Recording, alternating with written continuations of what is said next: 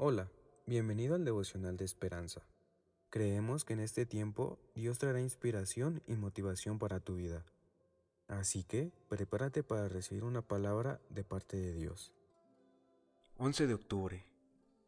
El devocional lleva por título A la mesa del rey. Mefiboset, dijo el rey, comerá a mi mesa como uno de los hijos del rey. Segunda de Samuel 9, versículo 11.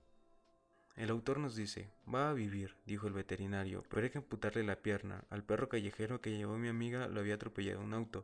El veterinario le preguntó si era la dueña porque el precio de la cirugía sería elevado y el animal necesitaría cuidados para recuperarse. Ahora lo soy, contestó. Su bondad le dio a ese perro un futuro en un hogar amoroso. Mefiboset se veía como un perro muerto indigno de ningún favor, lisiado de ambos pies por un accidente, dependía del cuidado y la provisión de otros. Además, después de la muerte de su abuelo, el rey Saúl probablemente temía que David, el nuevo rey, ordenara que mataran a todos los enemigos y rivales al trono como era habitual en aquella época. Sin embargo, por amor a su amigo Jonathan, David se aseguró de que su hijo Mephibosheth estuviera siempre seguro y cuidado como un hijo propio. Asimismo, nosotros, que antes éramos enemigos de Dios y señalados para morir, fuimos salvos por Cristo y se nos ha dado un lugar en el cielo para siempre y en la mesa en el reino de Dios.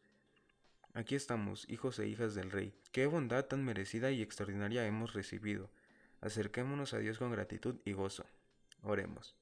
Señor, gracias por salvarme y darme un lugar en tu mesa para siempre. Que nunca deje de alabarte. Amén.